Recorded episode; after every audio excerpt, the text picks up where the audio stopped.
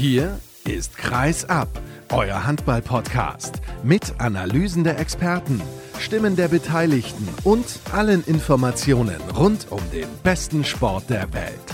Mit eurem Gastgeber Sascha Staat.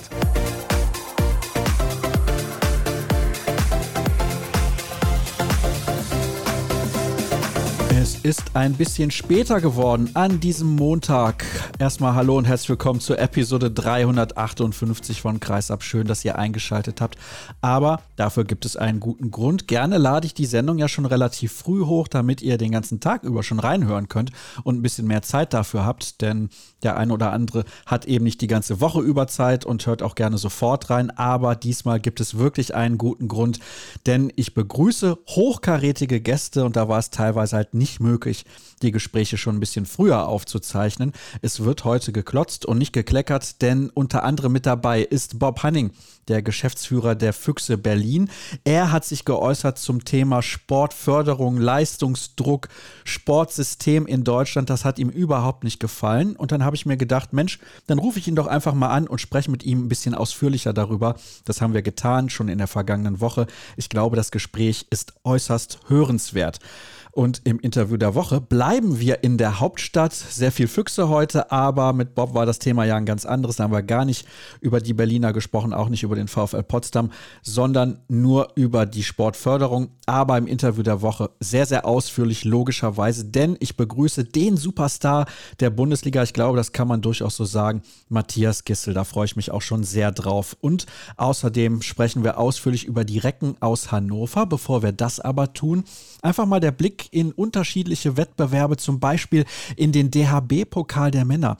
Da ging die Partie zwischen Hamm und Potsdam in die zweite Verlängerung. 50 zu 49 ist die Partie ausgegangen. Wirklich sensationell. Ich habe es nicht gesehen, aber ich habe gehört von Leuten, die dabei gewesen sind, dass es phänomenal gewesen sein muss. Und vielleicht lade ich auch mal einen beteiligten Spieler dazu ein, weil das ist natürlich ein historisches Ergebnis. 50 zu 49. Wow.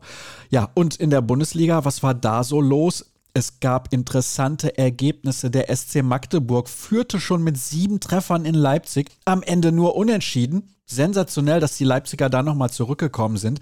Das war während der Partie eigentlich nicht so zu erwarten. Und die anderen Spitzenteams haben sich allerdings schadlos gehalten. Die Rhein-Neckar-Löwen sind zwar nicht als Spitzenteam in die Saison gestartet, aber in der vergangenen Spielzeit auf Platz 5 gelandet. Zwei Tore Sieg, nur in Anführungsstrichen beim Bergischen AC, aber ohne viele verletzte Stammspieler. Juri Knorrs auch noch kurzfristig ausgefallen. Trotzdem haben sie sich beim BHC durchgesetzt. Bereits zuvor die Füchse Berlin mit einem klaren Sieg in Baling. Ich werde natürlich gleich mit Matthias Gissel darüber sprechen, wie das einzuordnen ist mit der Verletzung von Fabian Wiede, dem wir gute Besserung wünschen. Er wird wochenlang ausfallen. Herber Rückschlag. Eigentlich müssen die Berliner jetzt nachverpflichten, ist zumindest meine persönliche Meinung. Frisch auf Göppingen strauchelt weiter. Die Quote von den Außen um die 60 Prozent. Damit kann man natürlich in der Bundesliga auch nur schwer erfolgreich sein. Die Torhüter kommen nicht gut rein. Vorne im Positionsangriff wirkt das Ganze sehr, sehr behäbig und man hat ja in der vergangenen Saison schon den Trainer gewechselt. Ich bin mir nicht so 100% sicher, ob das mit Markus Bauer so funktionieren kann. Und der HSV hat sich dort mit 32 zu 27 durchgesetzt. Ja, das sind so die Kernergebnisse der letzten Tage, glaube ich zumindest. Heute Abend gibt es ja noch eine Partie. Dann empfängt der TVB Stuttgart den VfL Gummersbach der in den nächsten Wochen aus persönlichen Gründen auf Dominik Mappes wird verzichten müssen. Das ist ein herber Verlust für die Gummersbacher, gar keine Frage. Und in der Champions League, hm, tja, was soll man sagen zum Ergebnis des SC Magdeburg beim FC Barcelona? Das war natürlich nichts. Währenddessen konnte der THW Kiel wieder mit Henrik Pekeler auflaufen im Spiel gegen Pick Saget, also der ehemalige Nationalspieler oder vielleicht doch wieder zukünftige, man weiß es nicht, ist zurück und ist natürlich eine Riesenverstärkung, muss logischerweise zu seiner Form finden, das ist klar, aber trotzdem, sie haben jetzt wieder eine Option mehr zur Verfügung, die Kieler. Ja, was haben wir noch? Die Bietekheimerin in der Frauen Champions League haben auch das dritte Spiel gewonnen und das sehr, sehr überzeugend in Debrecen. Klar, das ist nicht der stärkste Gegner in ihrer Gruppe, aber trotzdem drei Siege in drei Spielen, das kann sich mehr als sehen lassen. Und ja, ich denke, was das angeht, sind wir durch mit den Infos, mit dem Blick über die unterschiedlichen Wettbewerbe und jetzt kann ich auch den ersten Kollegen in der Leitung begrüßen. Er kommt von der Hannoverschen Allgemeinen Zeitung bzw. der Neuen Presse. Simon Lange. Grüß dich, Simon. Hallo. Hallo, Sascha. Direkt zur Erklärung, wir sprechen am Sonntagvormittag miteinander. Das heißt, wenn wir sprechen, kennen wir noch nicht die Ergebnisse des Nachmittags, aber wir wollen einordnen, was bei den Recken in Hannover derzeit so los ist. Das ist jede Menge und wir haben uns im Sommer gesehen bei der Juniorenweltmeisterschaft und da hast du gesagt, wir haben ja die ganze vergangene Spielzeit nicht einmal über die Recken gesprochen, außer in der Saisonvorschau. Und da habe ich mir gedacht, das kann doch eigentlich kaum wahr sein. Ich wollte dich einige Male einladen, aber dann gab es immer wieder andere Spiele, die so im Fokus standen. Und am Ende war es ein bisschen schade, dass wir nicht über die TSV Hannover Burgdorf sprechen konnten, weil sie eine tolle Saison gespielt haben. Nach der Saisonvorschauaufnahme hast du mir gesagt, ja, ich weiß nicht so genau, Doppelbelastung und so weiter. Und ich war mir relativ sicher, sie können sich vielleicht sogar nochmal steigern. Auf jeden Fall sind sie eine tolle Mannschaft mit einem interessanten Kader und so weiter und so fort. Und mir war auch aufgefallen, dass sie ja jetzt einige Ausländer dazugeholt haben, was eigentlich nicht der Weg dieses Vereins ist. Auch das war sehr, sehr interessant. Da haben wir auch nochmal drüber gesprochen, wir beide. Jetzt können wir sagen, nach sechs Spielen, ich lag jetzt nicht so falsch, oder? absolut nicht. Wobei ich mich auch diesmal erinnern kann, welche Prognose ich abgegeben habe und habe ich gesagt, die werden wieder Sechster. Kann auch passieren. Aber natürlich brauchen wir jetzt noch nicht über die Tabelle reden. Es geht um den Trend und der setzt sich fort. Drei Spiele am Ende der vergangenen Saison gewonnen, die entscheidenden, um sich auch für Europa zu qualifizieren. Dann jetzt auch mit einem Megastart, unglückliches Remis in Gummersbach, Löwen geschlagen, dann diese wirklich dramatische Niederlage, ja knappe gegen Berlin, wo sie mit sechs geführt haben. Auch gegen Flensburg am Freitag hätten sie gewinnen können. Hätte, hätte Fahrradkette, aber sie könnten auch mit 12 zu 0 Punkten da oben stehen. Dann würden natürlich alle ausflippen. Jetzt haben sie 8 zu 4, das ist auch immer noch richtig gut. Und wie gesagt, der Trend ist, dass diese Mannschaft stabil ist und jede Mannschaft schlagen kann. Definitiv. Und auch nicht mehr unbedingt gegen jede Mannschaft verlieren kann, weil sie eben offenbar konstanter sind. Und das macht Spaß zuzugucken, macht richtig Lust auf mehr ich würde ja fast die These aufstellen, dass sie Partien wie die in Erlangen, wo sie am Ende dann nochmal das Ding gezogen haben, oder wie die zu Hause gegen Eisenach, vielleicht vor anderthalb, zwei Jahren auf jeden Fall verloren hätten, eventuell sogar die in Gummersbach. Da haben sie es selber ein bisschen verdattelt, da hätten sie das Ding zumachen müssen. Das hätten sie wahrscheinlich auch tun müssen in Berlin. Dann hat Berlin ja auf diese 5 zu 1 Deckung umgestellt und wir sprechen natürlich gleich auch über diese Szene rund um die rote Karte gegen Branko Vujovic und den 7 Meter, den Hans Lindberg dann eiskalt verwandelt hat. Ja, was soll man dazu sagen? Wie hast du es wahrgenommen, als du es gesehen hast? Hast du gesagt, das geht in Ordnung so, die Regel ist, wie sie ist? Fandest du es zu hart? Darf man da überhaupt als Schiedsrichter du Fingerspitzengefühl zeigen? Das ist ja immer so die Diskussion. Ich muss dazu sagen, ich hatte einen anderen Termin und habe diese Szene live zwar auf dem Handy gesehen, aber ohne Ton und war natürlich erstmal irritiert. Huch, was passiert da jetzt? So ganz firm bin ich im Regelwerk nicht, muss ich zugeben. Habe es mir dann erklären lassen und habe die Szene dann halt auch nochmal angeguckt. Und auch die Recken haben diese Szene gesehen und haben in der ersten Reaktion aber auch zunächst richtig gehandelt und einen Einspruch hinterlegt oder die Information, dass sie einen Einspruch einlegen werden, hinterlegt, um sich dieses Türchen offen zu halten. Ich glaube, nach all dem, was ich jetzt weiß und auch was die Recken wissen, ist, dass es diese Regel gibt, klar und dass jede Regel natürlich Auslegungssache ist und diese Regel sicherlich korrekt angewendet wurde von den Schiedsrichtern und womöglich hat sie auch vor dem Sportgericht irgendwie Bestand. Und dann kann man auch sagen, das ist eine Tatsachenentscheidung. Dennoch geht es den Recken um so eine Art Fingerspitzengefühl, die Situation und so weiter und so fort. Da können wir ja gleich noch ausführlicher drüber sprechen. Insofern kann ich jetzt nicht behaupten und sagen, ja, obwohl die Regel ist korrekt und ist auch korrekt angewendet worden. Nach all dem, was ich aber mir angelesen habe oder mit den Leuten, mit denen ich gesprochen habe, ist, dass man das natürlich so pfeifen kann, auch wenn es eine harte Entscheidung gegen die Recken ist. Ich denke das auch. Wenn Vujovic clever ist, ja, nimmt er den Ball auf, lässt ihn aber sofort fallen, dann ist alles in Ordnung, würde ich jetzt mal behaupten richtig. Die Recken argumentieren natürlich, der kommt aus der Mitte, beziehungsweise sogar von seiner halbrechten Abwehrposition, hat also ein bisschen Anlauf. Aber er kam jetzt auch nicht im Vollsprint daher, das muss man natürlich auch sagen. Und ja, gefühlt macht er den einen oder anderen Schritt zu viel. Man kann ihm aber nichts unterstellen. So. Und das sollte man auch nicht. Und insofern ist es aus Reckensicht eine wirklich sehr unglückliche Entscheidung, aber eine, die man wahrscheinlich doch vertreten kann. Jetzt hast du es ja gesagt, die Recken haben einen Einspruch hinterlegt und es gab dann natürlich hinterher noch eine Pressemitteilung. Der ein oder andere wird sie vielleicht auch gelesen haben. Eine Art Erklärung der Recken, wie sie die Situation bewerten. Was stand da drin und wie stehst du dazu? Wie wertest du das?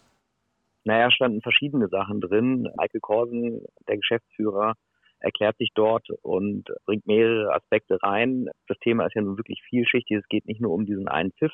Zunächst steht ja auch ein bisschen drin, dass die Recken ein großes, großes Feedback bekommen haben. Viele, viele haben sich bei ihnen gemeldet und gesagt, ja, da muss man gegen angehen oder da muss man zumindest protestieren. Das darf man nicht so hinnehmen. Da geht es jetzt nicht um die Regel an sich, sondern um den Videobeweis und möglicherweise mehrere Entscheidungen, die vielleicht auch falsch getroffen wurden von den Schiedsrichtern im Vorfeld oder zwei Minuten früher.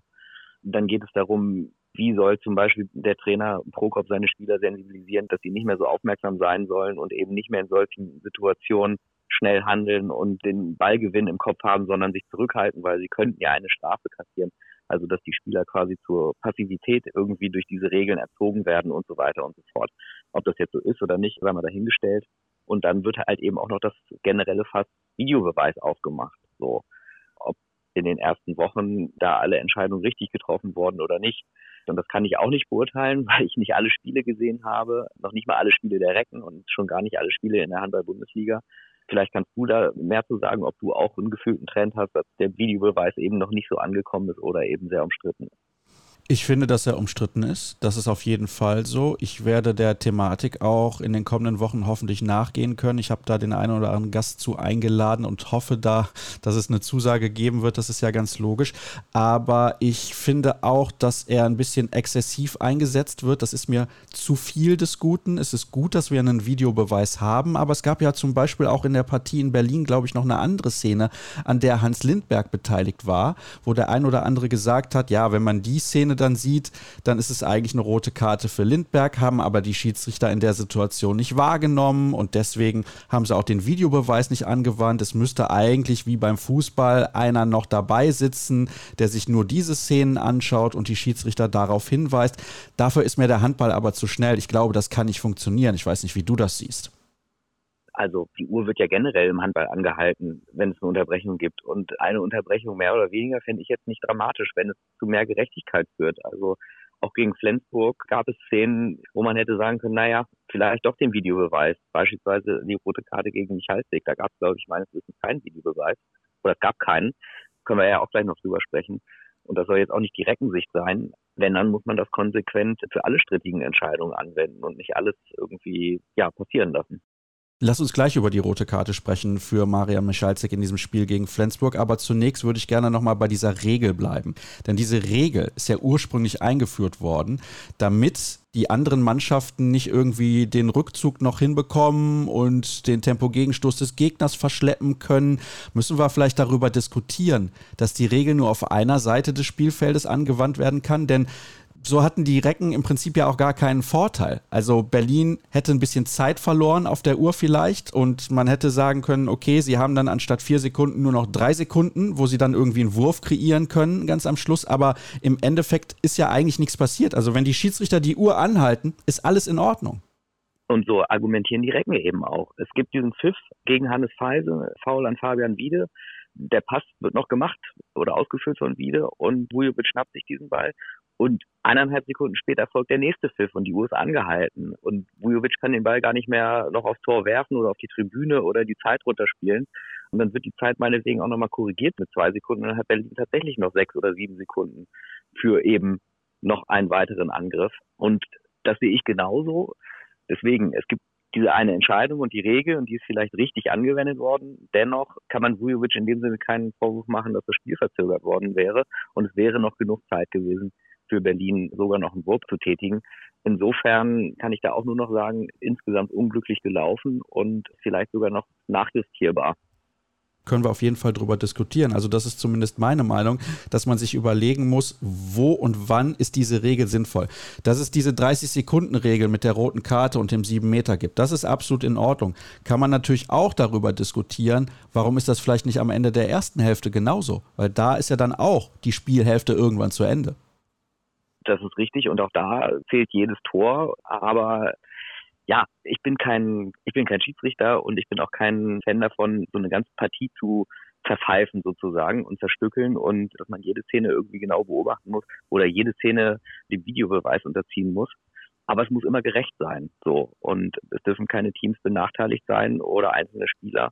Und darin geht es den Recken, glaube ich, auch eben eine große Debatte loszulegen der Vorsitzende Richter dieses Sportgerichts, der kann es sich jetzt einfach machen und die Regeln nachschauen und gucken, wurde sie angewendet, ja, nein, alles klar und das Urteil fällen, Tatsachenentscheidung. Aber vielleicht muss er sich auch mit ein bisschen mehr beschäftigen und die HBL genauso und der DHB auch und alle Mannschaften in der HBL oder auch in der zweiten Liga, um da eben bessere Möglichkeiten für ein gerechteres Spiel zu schaffen. Du hast eben gesagt, man hätte die Uhr ja dann zurückstellen können. Dann hätten die Berliner irgendwie noch sechs oder sieben Sekunden auf der Uhr gehabt, um den letzten Wurf zu bekommen. Ist das das, was du meinst mit Fingerspitzengefühl?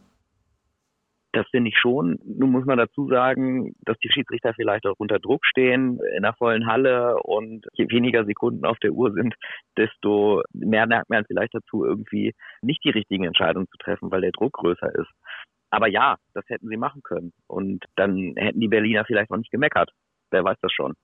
Also ich würde mir hoffen für die Zukunft, dass man da noch ein bisschen nachjustiert. Ich denke, da wird hinterher eine Entscheidung kommen, Tatsachenentscheidung und dann ist das abgeschmettert. Also alles andere würde mich sehr wundern. Aber lass uns weggehen von dieser Situation in Berlin.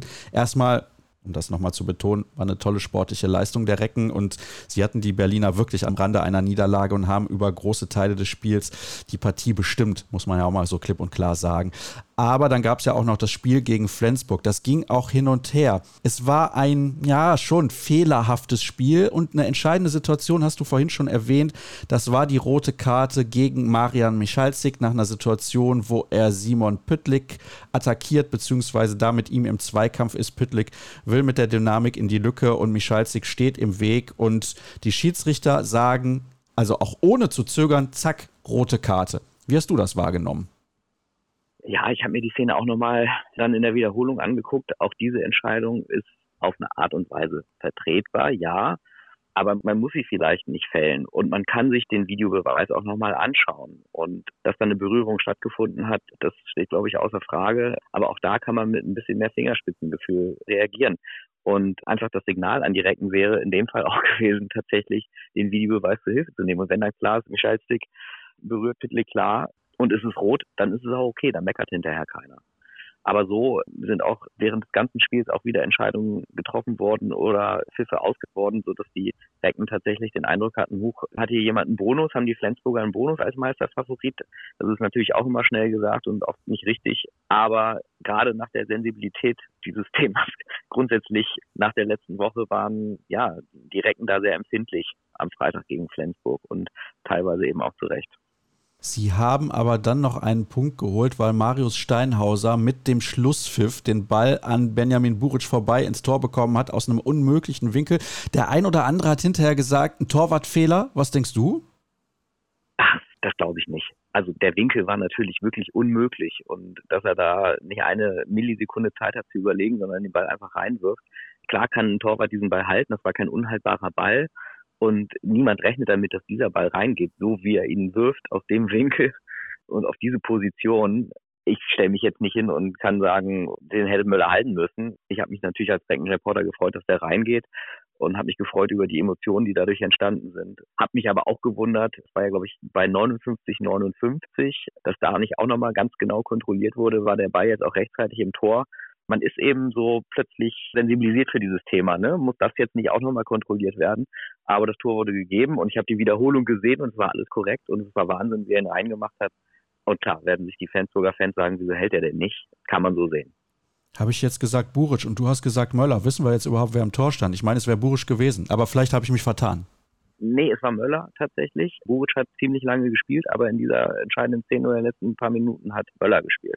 Daran kann ich mich auch erinnern, an die Einwechslung. Dann passt das irgendwie nicht ganz zu dem Interview, was ich dann hinterher gesehen habe, weil da war Buric bei den Kollegen von Dein zu Gast. Von daher war ich etwas irritiert gerade. Aber ist auch egal. Ja, ich fand auch, es war ein haltbarer Ball. Allerdings ist es auch schwierig. Der Torhüter bewegt sich ja dann auch ein bisschen mit dem Körpermomentum des Schützen. Und der Körper von Steinhauser geht natürlich nach unten. Und deswegen denkt wahrscheinlich dann auch der Keeper, okay, dann kommt der Ball eher flach Steinhauser hat den sensationell gemacht, sollte man an der Stelle auch mal lobend erwähnen und nicht nur den Torhüter vielleicht kritisieren, sondern sagen, klasse Wurf von Steinhauser. Eben hast du auch schon gesagt, 8 zu 4 Punkte. Ich glaube, bei den Recken sind alle zufrieden. Toller Saisonstart. Jetzt geht es am Freitag bereits zur MT Melsung. Danach erwartet man die HSG Wetzlar, da ist man deutlicher Favorit. Und dann geht es zum SC Magdeburg. Wissen wir deutlich mehr, wohin die Reise geht, der Recken nach den nächsten drei Partien? Ist das dann so? Ja, ich glaube, wir haben ja eben schon darüber gesprochen, dass die Reise bisher eine gute Richtung genommen hat. Und selbst wenn sie gegen Melsungen knapp verlieren sollten und gegen Wetzlar gewinnen und dann gegen Magdeburg möglicherweise auch nochmal knapp oder unglücklich verlieren sollten, dann ist die Richtung immer noch grundsätzlich da und die Saison ist immer noch sehr, sehr lang. Aber es sind eben auch Spiele, um noch deutlichere Signale zu setzen. Also es ist ein Spiel gegen Melsungen, wo sie ein ungeschlagenes Team schlagen können. Und Hannover hat durchaus Chancen, da zu gewinnen. Und das haben sie auch letzte Saison schon. Natürlich ist Melsungen jetzt, ich möchte nicht sagen ein anderes Kaliber oder ein neues Kaliber, sondern jetzt einfach nur erfolgreich, was sie jahrelang nicht waren. Auf dieses Spiel bin ich sehr, sehr gespannt. Und auch gegen Magdeburg werden sie, wenn sie weiter so spielen, eine Siegchance haben. Also man will sich jetzt nicht zu weit aus dem Fenster lehnen oder zu sehr freuen, aber die Zeiten, in denen Hannover in gewissen Spielen keine Chance mehr hat, die scheinen vorbei zu sein. Und das ist die entscheidende Richtung, selbst wenn sie gegen Melsung oder Magdeburg verlieren sollen.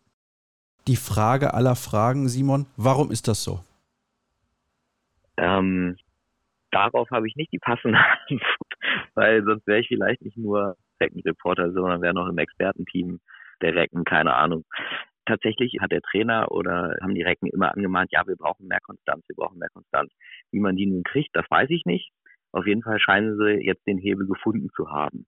Vielleicht noch nicht die Konstanz über diese 60 Minuten, aber die Tendenz und die Konstanz eben stabil Leistungen abzurufen und dass das ein guter Kader ist und der gut zusammengewachsen ist.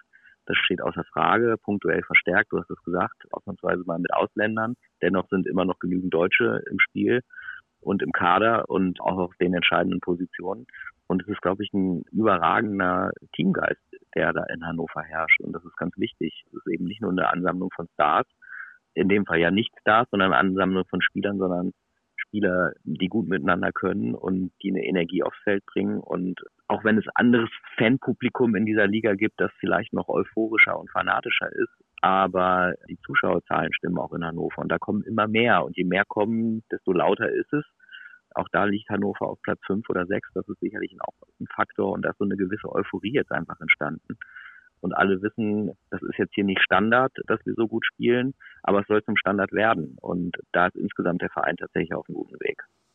Euphorie, das mag ich ja, kann allerdings auch schnell in die andere Richtung umschlagen. Du hast es gerade gesagt, in Melsungen hat man schon mal gewonnen. Das sollte durchaus nochmal machbar sein, aber die MT natürlich bärenstark derzeit.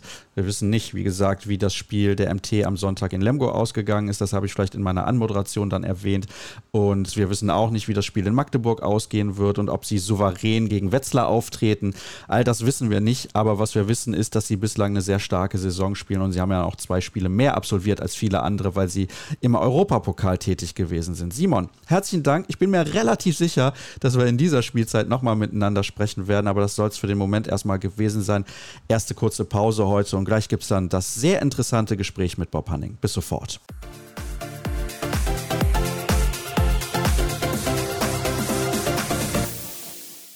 Wir machen weiter im Programm und es ist ein, ja, ich will nicht sagen zeitloses Thema, weil es immer aktuell ist. So könnte man es, glaube ich, auch ausdrücken. Es geht darum, dass das Spitzensportsystem oder das Sportsystem generell in Deutschland ein bisschen krank. Wenn wir teilweise mal in andere Länder schauen, ist es doch erstaunlich, was die auf die Beine stellen, obwohl sie deutlich weniger Einwohner haben. Jetzt könnte man sagen, okay, das macht es eventuell auch ein bisschen leichter, aber das ist mir, ja, das ist mir zu sehr Ausrede. Mehr Ausrede als Erklärung, da kann ich mich nicht ganz mit einverstanden erklären deswegen freue ich mich, dass einer der Funktionäre im deutschen und im Welthandball überhaupt anscheinend auch meiner Meinung ist. Ich habe es zuletzt gelesen, unter anderem beim ZDF. Es war ursprünglich ein Artikel in der Berliner Morgenpost. Das System Spitzensport krankt ist die Aussage von Bob Hanning, den ich jetzt herzlich begrüße. Hallo Bob. Einen schönen guten Tag, dir und deinen Hörern. Ich habe es gerade gesagt, das ist die Schlagzeile gewesen, das System Spitzensport krankt. Zunächst mal finde ich gut, dass wir über das Thema überhaupt sprechen können. Ich weiß, du hast sehr, sehr viel zu tun, aber mir ist es auch sehr wichtig. Zuletzt gab es Diskussionen, unter anderem nach der Leichtathletik-Weltmeisterschaft. Deutschland hat keine Medaille gewonnen. Das war natürlich nicht das, was man sich vorgenommen hatte. Okay, ein paar Spitzenathleten sind nicht mit dabei gewesen nächstes Jahr aus Olympia, aber trotzdem sehr, sehr enttäuschend. In vielen Sportarten hinken wir in Deutschland hinterher. Und dann gibt es auch die Diskussion, Diskussion rund um die Bundesjugendspiele, das soll alles verändert werden und so weiter und so fort. Du merkst, ich bin auch schon ein bisschen emotional in dem, was ich jetzt gerade sage. Ich nehme an, bei dir ist es nicht groß anders. Das ist eindeutig so. Da wir uns ja schon so viele Jahre auch kennen, hast du gerade im Einspann gesagt, dass du mich eingeladen hast, nach dem Motto, ich habe deine Meinung. Das Schöne ist ja, dass du durchaus andere Meinungen auch akzeptierst, aber in dem Fall sind wir sicherlich sehr, sehr nah beieinander, weil man kann diese Situation eigentlich, wenn man den Kindern und Jugendlichen und auch dem Spitzensport helfen will, gar nicht mehr anders sehen. Warum krankt das System deiner Meinung nach? Ach, das krankt ja, das krankt ja, weil das ist ja schon fast ein gesellschaftliches Thema. Wenn wir uns das Thema Leichtathletik angucken oder wir gucken uns das Thema Basketball-WM an, dann kannst du sagen, ja, aber Basketball hat ja funktioniert und nur die Leichtathletik funktioniert nicht. Oder Handball hat mal funktioniert und Handball funktioniert zwischendurch mal, mal wieder nicht. Aber es geht ein bisschen um Kontinuität, es geht ein bisschen um planerisches Denken oder von hinten rausdenken. Die Frage ist, wo will Deutschland denn grundsätzlich, ich sag's mal 2030 stehen? Wo wollen wir, wo wollen wir hin und wie kommen wir dahin? Und da muss man mit den Athleten sprechen und nicht über die Athleten. man muss kein Potter-System aufsetzen, wo alle nachgieren, möglichst viele Gelder zu kriegen und zu generieren, aber das Wesentliche aus dem Auge zu verlieren, nämlich den Athleten maximal auf die Wettbewerbe vorzustellen. Das ist so das eine große Thema, was wir haben.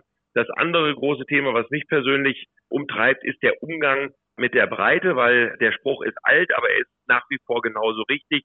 Ohne Breite keine Spitze. Und das dritte Thema ist, neben dem Zerfall der ganzen Infrastrukturen und Hallen, wir auch immer noch die Situation haben des Schulunterrichts mit Kindern. Wie geht man damit um? Und ich sage, und das sage ich ganz deutlich, und das habe ich gesagt, als wir in der Situation vom tiefsten Corona waren, das, was wir machen, ist ein Verbrechen an den Kindern.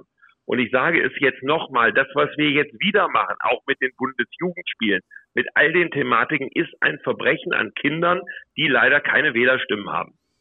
Nein, die können sich nicht äußern. Also sie können sich vielleicht gegenüber ihren Eltern und Freunden und dem Umfeld äußern, aber in der Öffentlichkeit ist das eben das große Problem. Lass uns das mal nacheinander diskutieren. Du hast eben ein Ding angerissen, was ich sehr interessant finde, dass die Gesellschaft sich natürlich auch verändert hat. So, jetzt haben wir aber auch andere Länder, wo sich die Gesellschaft genauso verändert. Jetzt frage ich mich, warum ist beispielsweise Norwegen in der Lage, einen Spitzentennisspieler hervorzubringen, Spitzenhandballer hervorzubringen und Handballerinnen im Übrigen auch und Spitzengolfer oder weiß der Geier was, also in so vielen Sportarten erfolgreich zu sein. Warum schaffen die das und wir schaffen das nicht? Weil da hat sich die Gesellschaft auch verändert. Da gibt es jetzt auch Kinder, die mit einer Playstation aufwachsen, was bei uns vor 30, 40 Jahren nicht der Fall gewesen ist. Warum schaffen die das und wir schaffen das nicht?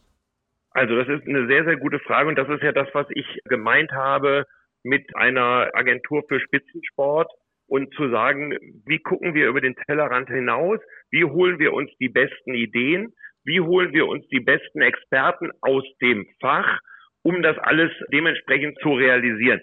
Tennis war doch bei uns auch, machen wir uns doch nichts vor, mit Boris Becker und Steffi Graf, meine Generation kennt sie noch, noch sehr gut, waren ja auch fast schon Zufallsprodukte. Wenn man sieht, was danach gekommen ist, ein Tennisboom, der irgendwann völlig veräppt ist, wo man fast nichts draus gemacht hat, obwohl man ein Land mit 85 Millionen Einwohnern ist. Und zu gucken, wie man Leistungsgedanke fördern kann, das wird ja die Aufgabe auch sein. Und ich mag mich gar nicht dazu äußern, wie es andere besser machen. Und ich mag gar nicht die besten Ideen haben. Ich habe gesagt, wir brauchen eine Agentur für den Sport, weg von den Entscheidern der Verbänden, weil die Vereine es definitiv auch an der Basis besser wissen. Und deswegen glaube ich auch, dass wir einen Sportminister brauchen, der genau über diesen Tellerrand hinausschauen kann. Wir haben mit Nancy Faeser, und jetzt bin ich politisch völlig neutral und will überhaupt nichts über die Dame sagen, aber die macht eigenen Wahlkampf in ihrem eigenen Bundesland. Die hat nun wirklich mit dem Job im Moment in Deutschland auch Wichtiges zu tun.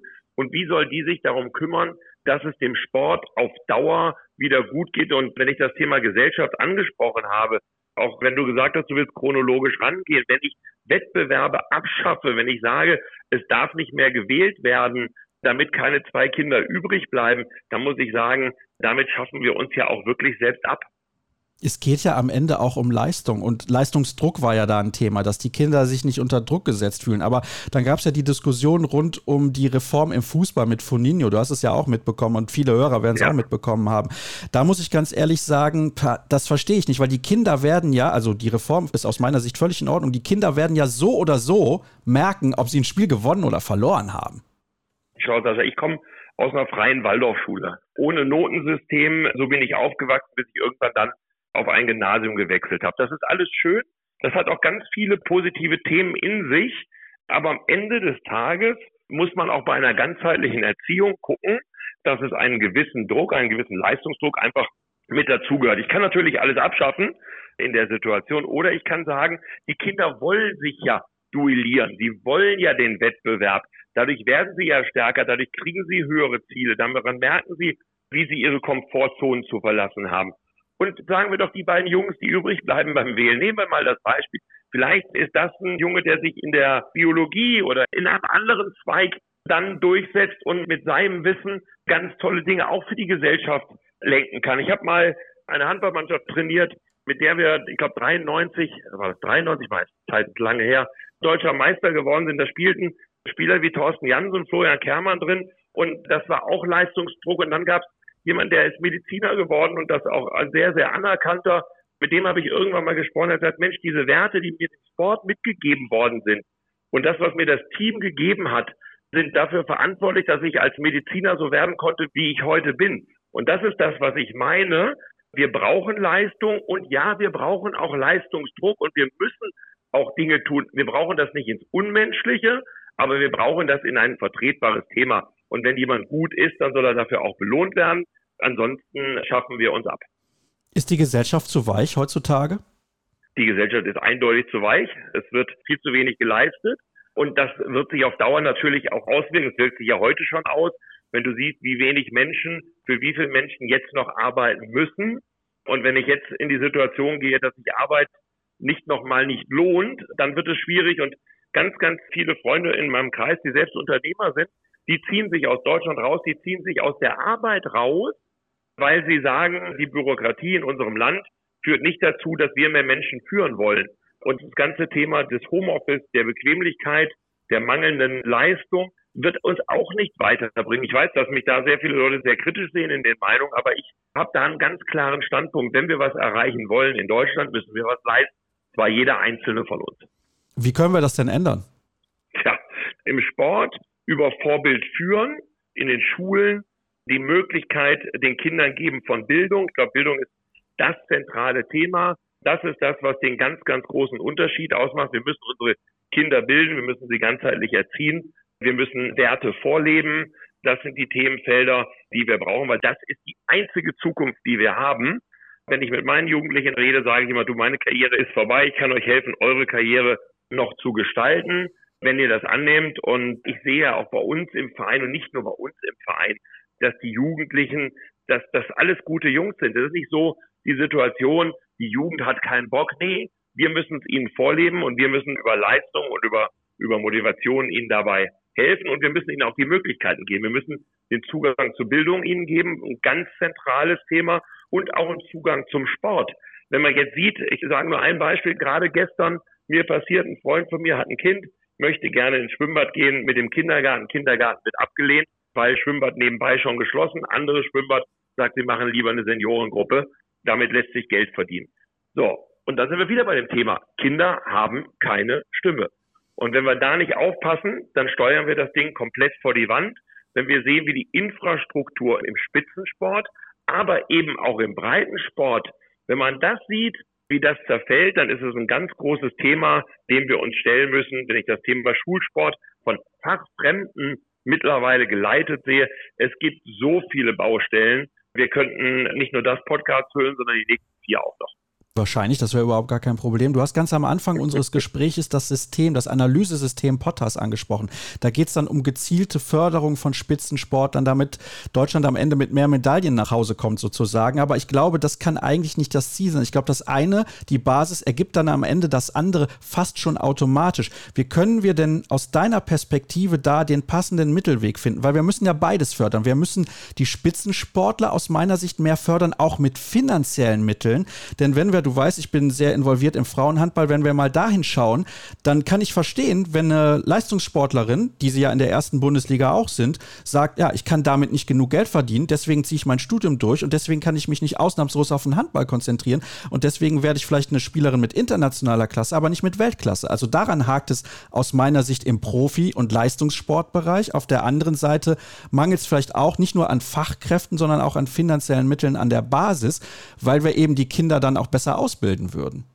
Ja, das haben wir ja Gott sei Dank am Anfang des Gesprächs schon festgestellt, dass wir da sehr, sehr einer Meinung sind und der je, was du gerade gesagt hast, war ja eigentlich schon keine Frage mehr, sondern eine Zusammenfassung dessen, was ich ja auch gerade schon gesagt habe. Wenn wir auf dieses Potter-System noch einmal eingehen wollen, ich glaube, der Bund hat im Laufe der letzten Jahre das Doppelte investiert in das System, aber wir haben nur die Hälfte an Medaillen gekriegt. Und wenn dann der Leichtathletikchef sagt, wir sind noch nicht am Boden angekommen, dann muss man ja auch schon mal sagen, gute Nacht Deutschland. Und es ist völlig richtig. Aber es geht nicht immer nur darum, Geld in ein System zu pumpen, sondern es geht darum, du brauchst Geld in die Infrastruktur, du brauchst Geld für Bildung natürlich und du brauchst das Geld sinnvoll eingesetzt.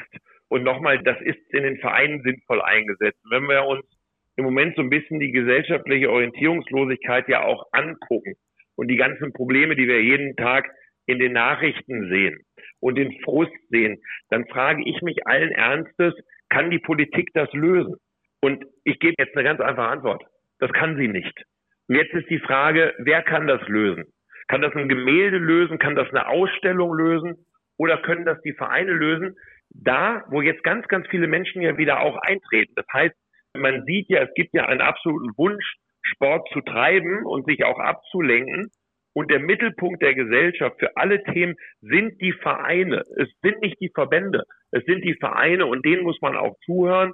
Die muss man auch stärken. Und da muss man auch versuchen, dass man mit guten Ideen versucht, Schritt für Schritt weiterzukommen. Und jetzt sage ich, ich will nicht den Ansatz zu Politikbashing machen, aber die haben natürlich auch gar keine Ahnung. Wovon sollen sie das auch haben? So, und wir haben trotzdem ganz viele Dinge, auch in der Corona-Krise, und das, das sollen wir auch nicht vergessen, nachdem ich all das kritisiert habe, die Leuchttürme zu erhalten im Spitzensport, ist ja auch der Bundesregierung damals zu verdanken gewesen, die gesagt haben, wir unterstützen die Vereine, wir lassen sie nicht hängen, weil bis wir die wieder aufbauen, vergehen die nächsten 15 Jahre. Aber ich glaube, um Bereitschaft zu schaffen, glaubt man eher seinem Heimverein als seinem Politiker. Und ich glaube, da haben wir ganz, ganz viele ganz große Ansätze. Du hast ja vorhin auch erwähnt, dass die Basketballer die WM gewonnen haben. Das war natürlich eine große Nummer, da haben wir uns alle sehr drüber gefreut. Das ist ja gar keine Frage. Können wir, wir als Handballer auch nur neidisch rüberschauen. Aber da gibt es natürlich auch einen Grund für, warum diese Mannschaft jetzt so gut ist. Denn es gab eine Figur mit sehr viel Strahlkraft, das ist Dirk Nowitzki gewesen und diese ganzen Spieler, die haben ihm natürlich nachgeeifert und ich glaube, es hatte dann nicht unbedingt was mit Sportförderung zu tun, sondern weil sie ein großes Vorbild hatten.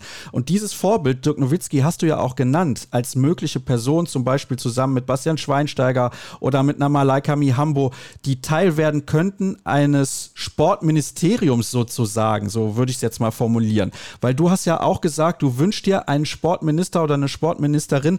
Was erhoffst du dir von so einer Sache? Ich erhoffe mir, dass die, die den Sport über Jahre gelebt haben, die aber auch zum Teil berufliche Karrieren gemacht haben. Ich habe ja gesagt, du musst Sportler auf der einen Seite und natürlich Funktionäre auf der anderen Seite musst du miteinander integrieren in das System und die Politik. Da glaube ich einfach, dass es da ganz, ganz viele gute Ideen gibt. Du hast vorhin das norwegische System angesprochen. Zu gucken, wer macht was wie und was sind denn nach Rücksprache mit den Vereinen, auch mit den Verbänden natürlich, was sind denn jetzt die Dinge, die wir brauchen und nicht, da liegt ein Potter-System am Tisch. Wie komme ich an Geld? Ich habe das selbst erlebt als Vizepräsident. Ich habe doch selbst erlebt, wie, wie man geguckt hat und natürlich auch völlig zu Recht, wo man welche Gelder noch loslösen kann. Und dann muss man irgendwann ein System anpassen, auf ein Potter-System, damit es passt, dass ich möglichst viel Gelder kriege. Vielleicht bräuchte ich aber, jetzt nehmen wir das Thema Frauenhandball mal in der Situation. Ich bräuchte vielleicht dafür mal Geld. Dafür müsste ich mal Geld investieren, um den Frauensport, jetzt in dem Fall den Handballsport, ein Stückchen nach vorne zu bringen. Und in einer Sache bin ich tatsächlich nicht der Meinung, dass wir neidvoll auf den Basketball gucken, sondern ich gucke voller Stolz auf den Basketball, weil uns das als Ballsportart extrem hilft das zu tun. Aber es ist natürlich genauso, wie du sagst, über Nowitzki, jetzt Dennis Schröder, das sind ganz unterschiedliche Typen, die dieser Sportart wieder unfassbar gut tun. So, und wir haben mit der Handball-Bundesliga die NBA des Sports ja bei uns Woche für Woche vor der Tür und es macht ja auch Freude zu sehen, wie viel auch funktioniert mittlerweile und wo wir uns gerade hinentwickeln. Also ich glaube, dass wir auch da gute Möglichkeiten haben. Hast du Hoffnung, dass das, was du da vorgeschlagen hast, beziehungsweise deine Aussagen jetzt dafür sorgen, dass der Stein ins Rollen kommt? Boah, ich glaube, dass es vielleicht ein Mosaiksteinchen sein kann, ohne sich selbst zu wichtig zu nehmen. Glaube ich, dass es vielleicht ein bisschen helfen kann, darüber nachzudenken und eine Mentalität zu kriegen, dass sich einfach solche Themenfelder auch bewegen können um mal bei der Metapher zu bleiben, das ist ja vielleicht dann so ein Stein des Anstoßes. Hast du vor, mit solchen Persönlichkeiten wie einem Dirk Nowitzki, Bastian Schweinsteiger oder einer Malaika Mihambo, die du halt auch namentlich genannt hast, mal Kontakt aufzunehmen, mit denen darüber zu sprechen, damit das Ganze noch ein bisschen mehr Fahrt aufnimmt? Also ich glaube, das ganze Thema macht nur Sinn, wenn es die Politik auch will. Und ich habe so ein bisschen den Eindruck, dass da auch langsam aufgewacht wird. Mitzuarbeiten an solchen Themen bin ich immer bereit. Das ist überhaupt gar keine Frage von der Aufgabenstellung, weil sie einfach spannend ist für unseren Sport. Aber es gibt ganz, ganz viele kluge Köpfe, die das können. Ich habe ja nur mal sechs genannt, die mir eingefallen sind. Und ich glaube, wenn man sich hinsetzt, wird man sehr schnell auch auf eine noch deutlich größere Anzahl an Personen können, die da wirklich was bewegen können. Und ich glaube, dass dann so große Sportler wie ein Dirk Nowitzki oder auch Funktionäre wie Seifert oder Sammer, dass die einfach eine Menge dazu beitragen könnten, dass sich der Sport in die richtige Richtung entwickelt. Das hoffen wir alle. Übrigens, um das nochmal klarzustellen, ich bin nicht nur neidisch auf die Basketballer, sondern natürlich auch stolz. Also ich habe mich sehr darüber gefreut, habe das sehr intensiv verfolgt, ist großartig, dass wir so eine tolle Basketball-Nationalmannschaft haben. Und ich bin mir relativ sicher, dass wir in den nächsten Jahren auch im Handball sehr gut aufgestellt sind. Bob, herzlichen Dank für deine klaren Worte. Wie immer, wenn du hier zu Gast bist, freue ich mich sehr, dass du dir die Zeit genommen hast. Ich weiß, du hast viel zu tun, das habe ich eben schon gesagt. Deswegen entlasse ich dich auch. Wir machen eine kurze Pause und sind gleich zurück mit dem Interview der Woche.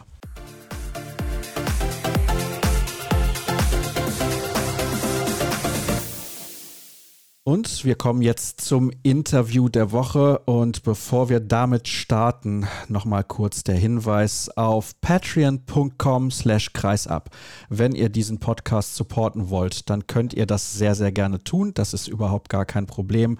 Mit einem kleinen Monatsabo, den Betrag, den sucht ihr euch selber aus und dann könnt ihr uns helfen, denn dann kann ich Fotografen bezahlen, ich kann den Upload bezahlen, die Domain und so weiter. Es gibt viele kleine Kosten, von denen ihr nichts mitbekommt bekommt. Aber ich freue mich, wenn sie für mich ein bisschen kleiner sind. Und ich freue mich, wenn ihr uns folgt auf den sozialen Kanälen Facebook, Twitter, Instagram, YouTube. Einfach nach Kreis absuchen und dann seid ihr auch schon mit dabei. Und jetzt begrüße ich einen Spieler. Ich habe zu Beginn der Sendung gesagt, er ist der Superstar der Handball-Bundesliga. Ich weiß nicht, was er selber denkt. Ich freue mich, wenn er viele Antworten auf Deutsch gibt. Er hat vorher gesagt, ein paar Antworten wird er mit Sicherheit auf Englisch geben. Matthias Gissel von den Füchsen Berlin. Herzlich willkommen, Matthias. Hallo. Hi, danke. Ich habe es gesagt, ein paar Antworten wirst du mit Sicherheit auf Englisch geben. Lass uns erstmal über die sportliche Situation sprechen. Ihr habt am Freitag sehr hoch gewonnen in Baling. Perfektes Spiel für euch? Ja, yeah, ich finde, das war ein wirklich, wirklich gutes Spiel. Natürlich, erste Halbzeit kriegen wir einfach diese Führung wirklich schnell. Und von da kontrollieren wir die ganze Spiel. Aber natürlich, die Hauptgeschichte war Fabian Wiedes Verletzung. So, ja, das ist nicht gut für unser Kader. Wir haben so wirklich Spieler verletzt. So, ja, das ist die wichtigste und, ja, und schlechteste Geschichte von äh, dem Ballingspiel. Ja, absolut. Natürlich ein Schock, nicht nur für euch bei den Füchsen Berlin, auch für alle deutschen Handballfans. Fabi hatte schon häufiger Probleme mit Verletzungen, hat Turniere verpasst. Jetzt haben wir bald eine Europameisterschaft in Deutschland. Wir hoffen natürlich aus sportlicher Perspektive, dass Fabi dann mit dabei sein kann. Wir haben, also wir beide, haben vor ein paar Wochen in Düsseldorf schon ein Interview geführt für die Seite Strechspiller. Also wer der Seite gerne folgen möchte, kann das auch gerne tun. Damals hast du zu mir gesagt, eine Verletzung und wir haben ein Problem, weil unser Kader so klein ist. Jetzt habt ihr diese Verletzung. Ja, und dann hatten wir ein Problem. ja, natürlich, also für das erste Spiel, wir haben einen wirklich guten Kader, aber natürlich sind wir nicht so viele Spieler als die anderen Top-Mannschaften in die Liga, als Kiel, Magdeburg, Flensburg. Unser Kader ist nicht so breit. So, wir brauchen diesen ein bisschen mehr Glück als die anderen Mannschaften. Wir werden gesund und verletzungsfrei, aber ja, natürlich Jetzt haben diesen Verletzung von Fabi und dann haben wir Nils. Und Nils hat wirklich gut gespielt zu der Jugendweltmeisterschaft. Und natürlich spielen Nils auch eine große Rolle und wir haben nicht ein Problem mit Nils. Wir spielen so viel hier in Füchse. Das läuft gut. Aber das Problem ist, wenn wir spielen zwei Spiele jeden Woche und nicht haben diesen so viele Tage, Freitage und die Belastung ist so groß auf nicht so viele Spieler. So, ja, jetzt muss wir gucken, aber natürlich, das ist ein Problem, dann Fabi ist verletzt. Aber wir haben Roh mit er hat viel Qualität, aber das ist große Belastung und wenig Spieler. Ja, das ist ein Problem. Ihr habt noch keine Spiele gespielt in der European League, aber die European League beginnt bald. Also dann wird es ein größeres Problem. Als wir damals in Düsseldorf gesprochen haben, hast du gesagt, dein erstes Jahr in der Bundesliga war gut, aber du hast gelernt, dass du etwas anders machen musst. Denn zum Beispiel hast du gedacht, das mit den Auswärtsspielen, das ist vielleicht leichter. Was hast du gelernt in deinem ersten Jahr in der Bundesliga, was du in deinem zweiten Jahr besser machen musst? Aber natürlich, alle sagen, dass die Bundesliga ist die stärkste Liga in der Welt und und wenn du kommst auf Dänemark, musst du gucken, was das bedeutet. Und mein erstes Jahr war wirklich schwer, finde ich. Hier zu Hause in Max-Schmeling-Halle war einfach, Handball ist nicht einfach, aber, aber mit die Energie und mit die Körpersprache war einfach zu finden hier in Max-Schmeling-Halle. Aber auswärts mit so vielen Reisen, natürlich auch mit Nationalspiel. Du spielst wirklich, wirklich viele Spiele jeden Jahr. Und das ist schwer zu finden, Energie. In Belling ist schwer zu finden, Energie in Hamm. Und wenn du kommst mit keiner Energie oder nur 80 Prozent, dann verlorst du in Hamm und weiter so. Und Dänemark können du spielen auf 80 Prozent und gewinnen, aber, aber hier ist es anderen in Bundesliga und das musst du lernen. Das ist einfach, wenn du alles sagst, aber du musst erleben dein Selbst und deine Körper haben mehr bereit jeden Spiel, weil es wirklich schwer zu spielen. So viele Spiele mit 100% Energie jeden Zeit. Ist das die Energie, die du brauchst für deinen Körper oder die Energie für deinen Kopf? Das ist beide. Also wenn du spielst so viel Spiel, auch mit Nationalmannschaft und du hast vielleicht hier in Füchse Berlin auch mit die Verletzung von Drucks letztes Jahr, dann haben wir nicht diesen breiten Kader und das ist eine große Belastung und wenig Spieler. Und für deine Körper ist das natürlich hart, aber der große Ding ist für mich, nur für mich persönlich, ist die mentale Ding. Also zu werden der 100% jeden Zeit, wenn du reisen sechs Tage jeden Woche, wenn du haben diesen zwei Spielen mit Europa und, und Ausfahrt in Deutschland, dann ist wirklich schwer zu haben diesen 100% Energie in, in den Kopf und auch mit, du verlassen die Familie so viel und nicht zu Hause und ja, das ist so viele Dinge drücken deine Kopf. So, natürlich ist das ein Körperding, aber für mich ist auch ein Kopfding, ein Mentalding, dass du spielst so viel Ausfahrt und du musst du weißt, du musst werden da 100% gegen alles Mannschaft. Und dann hast du die, auch diesen, was heißt das, Spielplan in Deutschland, es ist anders als Dänemark, wo wir haben diesen Playoff-Format. Und hier in Deutschland haben wir, also jeden Punkt, du verloren, ist schlecht. So, du kannst nicht verloren zwei Punkte gegen Minden, als wir letztes Jahr verloren gegen. So, ja, das ist wirklich hart für deine mentale, mentale Gesundheit. Hast du in diesem Sommer dann etwas verändert, damit du diese mentale Gesundheit hast? Nein, natürlich ist das ein natürliches Ding. Du denkst viel, was du hast erlebt und was wir haben falsch gemacht jetzt letztes Jahr. Also natürlich haben wir diesen fünf Spiele in Fülle auswärts, glaube ich, das war letztes Jahr. Wir haben verloren gegen Mannschaft. Wir jeden Tag mussten schlagen, aber das war ein Ding, da war falsch. Und wenn du gehst zu Urlaub, Sommerurlaub, natürlich denkst du, was haben wir falsch gemacht. Und ich hoffe, dass diesen Jahr wir haben einen anderen Mentalität. Ich finde, diesen ersten drei Ausfahrtsspiel, wir haben diesen anderen Mentalität in, in die Mannschaft. Und das finde ich gut. Aber du musst ihn auch als, als Spieler erleben. Also du musst ihn, kriegst diesen Erfahrung zu spielen auswärts. Also es geht am Ende nur um die Erfahrung. Ich glaube, das ist der entscheidende Punkt. Du hast mir auch gesagt, du hast mit Jaron Sievert darüber gesprochen. Ihr kennt euch jetzt besser. Er hat auch gelernt. Er musste natürlich auch lernen. Wie ist der Spieler, Matthias Gissel? Ja, das finde ich ist natürlich. Also Jan ist ein wirklich, wirklich guter Trainer.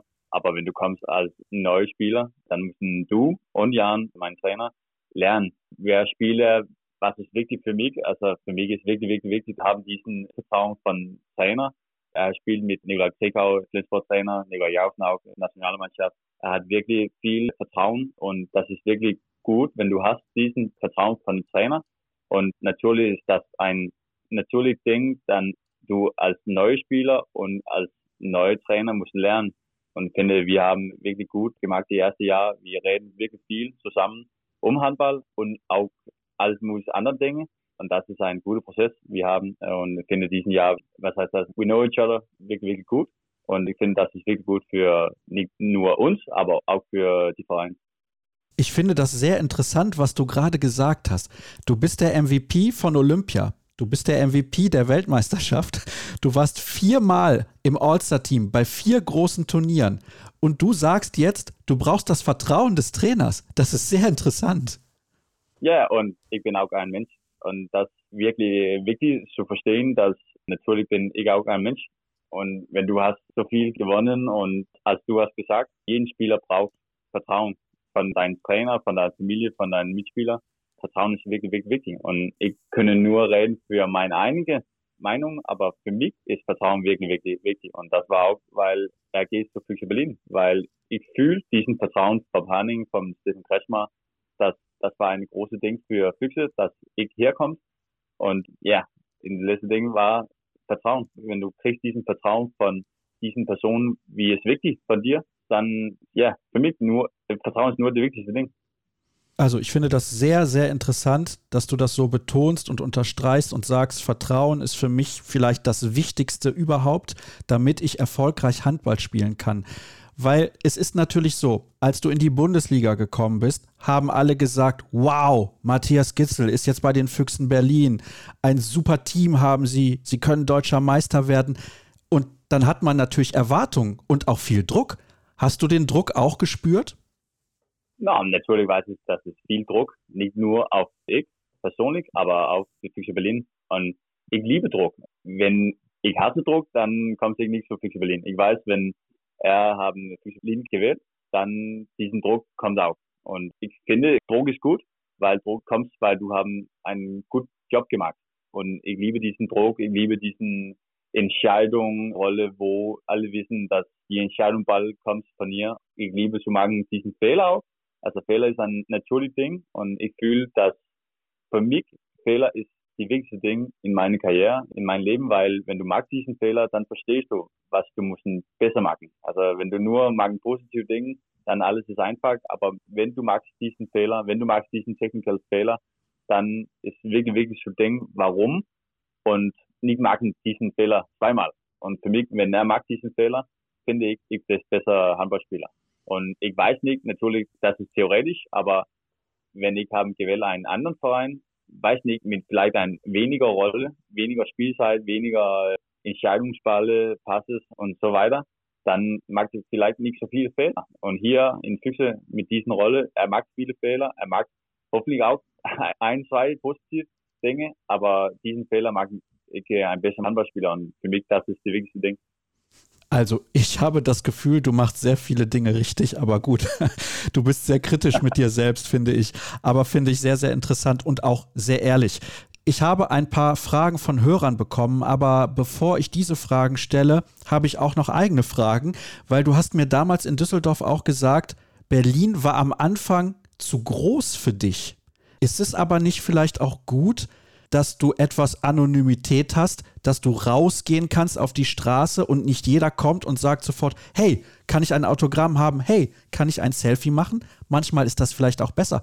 Warum war Berlin für dich zu groß? Ist Berlin für dich immer noch zu groß? Ja, das ist wirklich groß. Und als gesagt, ich bin auch ein Mensch. Ich bin nicht nur die Hammerspieler Matthias, ich bin auch ein Mensch Matthias. Und für mich war die letzte Zeit in Dänemark war schwer, weil natürlich kommt das auch positive Dinge. Aber für mich ist das wichtig, die Handball Matthias und Matthias Matthias, wo Matthias ist wirklich privat und gehst zu Kino und magst alles diesen Dinge, du musst ihn machen, also das soziale Dinge. Aber in Dänemark, natürlich, der Handball ist Nummer eins in Dänemark und alles kennt Handball und alle kennt die Spieler von der dänischen Nationalmannschaft. Und wenn du lebst in die kleine Dorf als ich komme aus Stern, das ist 8000 Einwohner. Das ist wirklich klein. Und das war wirklich gut für mich, kommen zu Berlin und leben in diesen großen Stadt, wo Handball natürlich ist ein großes Ding. Aber wenn du hast vier Millionen Einwohner, dann kommst da nicht einer und fragst für ein Autogramm oder eine Bild. Und du hier in Berlin das Vibe bist, dass du bist, was heißt auf Deutsch, du goes on your own ways. People are not, you know, disturbing you and just spinning their own ways. So, das war wirklich, wirklich gut für mich zu kommen hier zu Berlin. Also du stehst auf deinen eigenen Beinen, kann man sagen. Du machst deine eigene Sache, du gehst deinen eigenen Weg. Ich glaube, das ist das, was du sagen wolltest. Ja, ihr habt natürlich nicht nur Handball in Berlin. Das ist ja auch noch so eine Sache. Es gibt Hertha, es gibt Union beim Fußball, dann haben wir Alba, die Eisbären. Gehst du auch zu anderem Sport in Berlin? Guckst du dir das an? Oder sagst du, ich brauche meine Ruhe, ich gehe lieber ins Kino, ich gucke einen Film, anderer Sport, habe ich keine Zeit? Nein, magst du das. Das ist, weil wir auch leben hier in Berlin, wenn wir so jung und wir haben diese Möglichkeit zu, zu gehen zu Union Berlin, Hertha Berlin und so weiter. Letztes Jahr war wir zum Dart, Premier League Dart in Mercedes-Benz Arena. Also das ist auch warum. Ich finde, einer der wichtigsten Dinge und was heißt das, Privilege auf meine Karriere, mein Leben ist, dass ich habe diese Möglichkeit zu leben in Berlin, wenn ich bin zu jung und kombinieren mit meine, für meinen Vater heißt das Hobby, aber für mich ist das meine Arbeit, zu spielen Handball und kombinieren das mit Leben hier in Berlin und gucken, als du sagst, Albert Berlin und so weiter, aber auch mit Keno und diesen Geschichte, das ist in Berlin so, ja, das ist wirklich dankbar, dass das möglich für mich. Ja, also Berlin gibt viele Möglichkeiten und wir dürfen nicht vergessen, du bist 24 Jahre alt, du bist nicht 35, du bist nicht irgendwie verheiratet mit drei Kindern, sondern du kannst natürlich noch viele Dinge erleben und Berlin bietet sehr, sehr viele Möglichkeiten, das ist keine Frage. Jetzt kommen wir mal zu den Fragen, die die Hörer gestellt haben und ein Thema, da hast du eben schon drüber gesprochen, Druck. Was machst du, damit es mit dem Druck für dich im Handball einfacher wird? Bist du generell ein relaxter Typ? Bist du entspannt oder machst du dir sehr viele Gedanken? Also natürlich denke ich viel um das Druck. Also das ist, wenn du als Spieler haben diesen Druck in diesen Welt, in die Bundesliga mit diesen Handballkultur und diesen Aufmerksamkeit, das ist auf Handball in Deutschland, dann hast du einen Druck. Und wenn du sagst, dass du kannst nicht fühlen diesen Druck, dann redest du nicht Truth. Also natürlich kann ich fühlen diesen Druck und aber ich brauche diesen Druck positiv. Also ich finde, das ist wirklich gut. Also er hat gesagt, oh, diesen Druck kommt auf positive Dinge und ich liebe diesen Druck und ich habe auch geredet viel mit einem Mentaltrainer und ich mag das letztes Jahr, vor den letzten drei Jahren, er hatte einen Mentaltrainer und wir reden auch um diesen Druck und das ist wirklich wichtig für mich zu sagen, dass ich finde, haben einen zu reden mit, um Druck und das ist Handballdruck, das ist Druck auf Arbeit, das ist nicht nur Handball, aber das ist für alles Menschen diesen Druck. Das ist wirklich gut zu haben, einen zu reden mit. Und diesen Druck kannst du get rid of auf Englisch. So, das ist wirklich wichtig zu haben, eine Person zu reden mit um diesen Druck um, um Handball und Media und, und so weiter. Ich kann das sehr gut verstehen. Ich glaube, es ist wichtig, auch eine neutrale Person zu haben. Also nicht die Eltern, nicht die Familie, nicht die Freunde, sondern vielleicht eine Person mit einer ganz anderen Perspektive, die sagt, ja, vielleicht kann man das ändern, vielleicht hast du hier einen Trick, eine Möglichkeit, mit dem Druck zu arbeiten und zu leben, weil dein Job ist Handball spielen und du bist in der Öffentlichkeit. Jeder sieht, was du machst. Das ist natürlich ein Unterschied zu Leuten, die in einer Fabrik arbeiten zum Beispiel. Dann eine weitere Frage, auch sehr interessant. Wie wichtig ist für dich die Ernährung? Wie isst du? Isst du sehr gesund? Isst du ganz normal? Achtest du darauf, was du isst? Ah, ich finde, das ist einfach zu antworten. Also meine Lieblings, mein Favorit zu essen ist Pommes und ein Steak und Banäsauce. Und das ist die wichtigste Dinge für mich. So, ich finde, ich bin nicht die gesund Menschen, aber, aber natürlich denke ich viel um was ich esse. Und natürlich essen wirklich, wirklich wichtig für einen Handballspieler. Und natürlich, wenn du spielst so viel, dann dein Körper braucht Energie.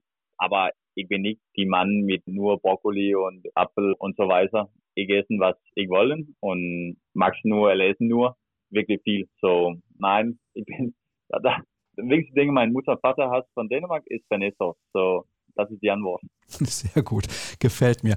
Was war bislang die größte Challenge in deiner Karriere? Oh, ich finde, das war nackt die erste Weltmeisterschaft in, was das war, 20? 21 vielleicht? Ah, das ist egal. Aber das war die erste Weltmeisterschaft, wenn er kommt zurück zu Dänemark. Das war wirklich schwer für mich. Kommen als ein anonymer Spieler und keinen kennt, so werden eine Person in Dänemark, alles ist vielleicht ein bisschen zu viel zu sagen, aber viel kennt. Und das Transformation war wirklich, wirklich schwer für mich. Und das war auch die schwerste Periode in meinem Leben.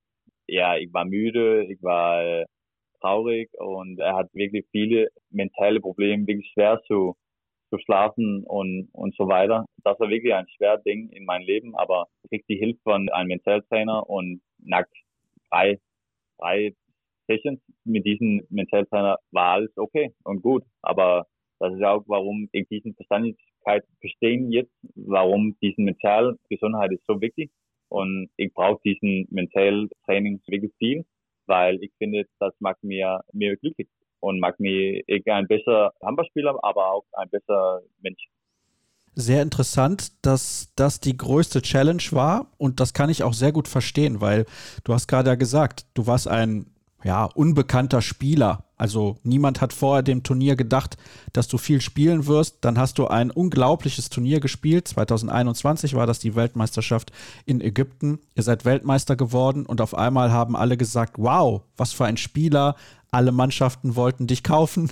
Also das ist natürlich ein großer Unterschied, wenn man vorher in einem kleinen Ort Handball spielen kann auf einem guten Niveau. Aber das war, glaube ich, dein Durchbruch, dieses Turnier damals in Ägypten. Dann habe ich noch eine letzte Hörerfrage. Es gibt viele Fans, die sagen, du bist ein sehr cleverer Spieler. Aber das sind nicht die Fans der Füchse Berlin, sondern die Fans der Gegner, die sagen, oh, manchmal ist er vielleicht ein bisschen zu clever. Er versucht immer irgendwie noch einen Freiwurf zu bekommen, einen sieben Meter. Bist du clever oder bist du frech? ah, natürlich. Ich will nicht sagen clever. Also das müssen die Fans sagen. Aber für mich natürlich weiß ich, wenn ich krieg diesen extra Push, ich weiß, wenn ich brauche einen Freiwurf, natürlich weiß ich das. Also Hammerspieler weiß, wenn das ist plus eins in Stuttgart und du hast die Ball, dann brauchst du Freiwurf und nochmal Freiwurf. Und wenn das keine Size spielt, dann brauchst du einmal äh, Freiwurf. So, also natürlich weiß ich viele Dinge, aber ich mag auch dumme Fehler und vielleicht wollen sagen zu viele dumme Fehler. Aber das ist ein natürliches Ding, finde ich. Und, und als ich vorher gesagt, Fehler ist wichtig als Handballspieler. Aber natürlich, ich gucke viele Handball, viel Handball im ganzen Leben. Und für mich ich denke wirklich, wirklich viel um Handball und meine Familie wollen sagen, vielleicht zu viel um Handball. Und ich denke, warum das passiert. Nicht, wow, das war eine Wahnsinn Tor und das war eine Wahnsinn Aktion. Ich denke, warum das passiert. Ich weiß, wenn du spielst gegen Milsung und du hast diesen Toronto, dann weiß ich, das ist mehr Spanisch Taktik. So, ich finde, das ist wirklich wichtig. Wenn du bist Handballspieler, dann du denkst, warum das passiert und nicht nur, wow, das war Wahnsinn. Aber müssen finden, die Grund, warum die Dinge passiert nicht als Coincidence. Genau, das passiert because of something. So für mich ist es wirklich, wirklich, wirklich so fragen mein selbst, warum passiert das? Also ich finde das eine sehr gute Herangehensweise. Also von daher finde ich, kann man das auf jeden Fall so sehen und auch so damit umgehen und das auch so beantworten. Bist du zufrieden mit deinem ersten langen Interview auf Deutsch? Puh, ich weiß nicht. das musst du antworten. Doch, doch. Ich denke, das war sehr in Ordnung. Ich möchte ein Lob aussprechen. Ich weiß, das ist für dich nicht einfach. Ich sage das gerne, wenn man nicht mit Muttersprachlern spricht, dass es auch ein bisschen eine Herausforderung ist. Es ist eine andere Art der Challenge, als Handball zu spielen, in einer anderen Sprache Fragen zu beantworten. Und ich habe nicht nur gefragt, wie war das Spiel, warum habt ihr gewonnen, warum habt ihr verloren. Deswegen, Matthias, nochmal herzlichen Dank für dein erstes langes Interview auf Deutsch.